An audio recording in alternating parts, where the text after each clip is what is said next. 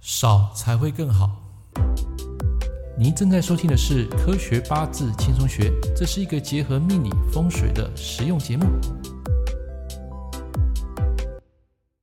Hello，各位朋友、各位同学，大家早安，欢迎收听《科学八字轻松学》啊，这个 Podcast 的节目。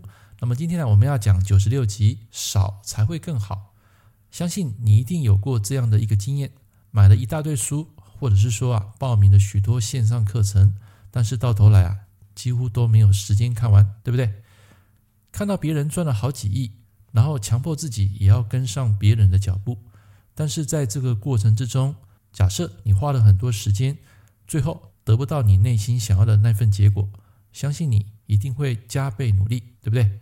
投入更多的心力呢，去完成那件不可能的任务。但是你有否想过，一旦到达某个临界点，假如你持续付出更多的心力跟努力，它并不会为你带来更好的效果，反而会出现负报酬。这种现象呢，在经济学上啊，叫做报酬递减法则。这正是所谓过犹与不及。简单来说，就是过分努力会让你感到疲惫不堪，甚至过劳倦怠。那么在八字食神类象的解释啊，更有有趣啊，我把它称作食伤破印。你会说应该是印刻时伤吧？老师，你会不会讲错了？怎么会把它讲成时伤破印呢？其实我要跟大家分享这个道理啊，并不难懂。所谓的印刻时伤，代表就是输入大于输出啊，也就是 input 大于 output。学习太多的东西啊，却不知如何变通，会造成啊这些死知识无法活用。现在，请你想想看，前几天你看过的书，到现在。你还记得多少呢？但是这个食伤破印啊，刚好完全颠倒，它代表输出大于输入。每多投入一份心力，最后不止让这个报酬率变低，而且还会连本带利，整体的产出啊都会产生递减。因为此刻的你已经累了，你的判断力也失准了，你所投入的每一份努力皆是有害无益。假如你再持续努力下去，就会完全不符合经济效益。就拿这个写作来说，像我啊，就会碰到有时候什么都写不出来的一个情况。这个时候你要做的并不是持续去输出，而是要稍做一点改变。好，什么改变呢？就是把它改成输入，也就是说，在八字学上所讲的印心不费力的行动。因为这个时候你应该要慢下来，然后放松休息。你会发现，其实，在你表现最好的时刻，那种感觉几乎是毫不费力。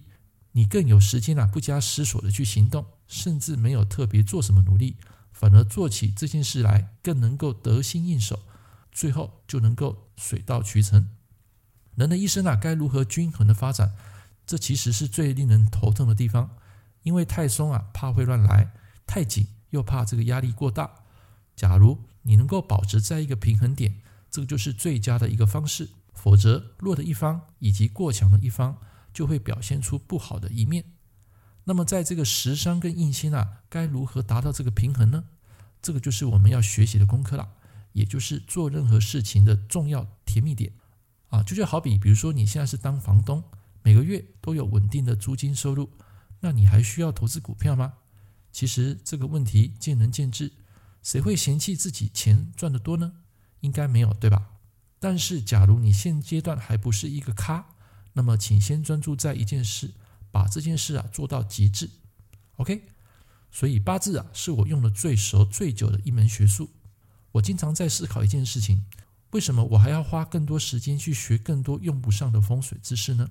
风水的学派有非常多嘛，啊，对不对？所以我的职业是命理师，并不是地理师啊。当然，我要懂这些风水的东西，但这个并不是我用最多的一个学术。所以在一件事情把它发挥到极致，就是最好的方式。再比如说，假如你熟悉的这个 Evernote 这个数位笔记，还有需要、有必要再去学这个 Notion 吗？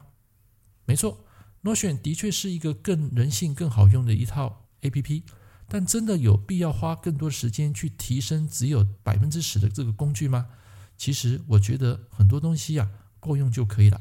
我所以为的少才会更好。它代表的就是专注在你缺乏的东西，原本拥有的东西啊，也将会失去；专注在你拥有的东西，那么原本缺乏的东西也将回到你的身边。花最少的力气来完成最重要的事，顺其自然就能够达成目标。其实这根本不需要过度去努力。假如你能够将一件事情做好，那么此生啊就已经阿弥陀佛了。这不就是不费力的行动，硬心跟实商所要表达达成的平衡境界吗？最后，我用一句话来跟你共勉：你可以努力，但是不要过分费力。人啊，一旦过了某一个临界点，如果你持续投入更大的努力，它并不会为你带来更好的绩效，反而表现会更差。OK，以上这堂课跟大家分享，少才会更好，这是我在这几个月啊，甚至这几年下来的一个体悟，就是所谓的报酬递减法则。过度努力有时候会有更大的伤害。以上这堂课跟大家分享到这边，我们下一堂课见，拜拜。感谢您收听《科学八字轻松学》，我是郑老师。如果你喜欢我的节目，欢迎订阅我的频道。我们下一堂课见喽，拜拜。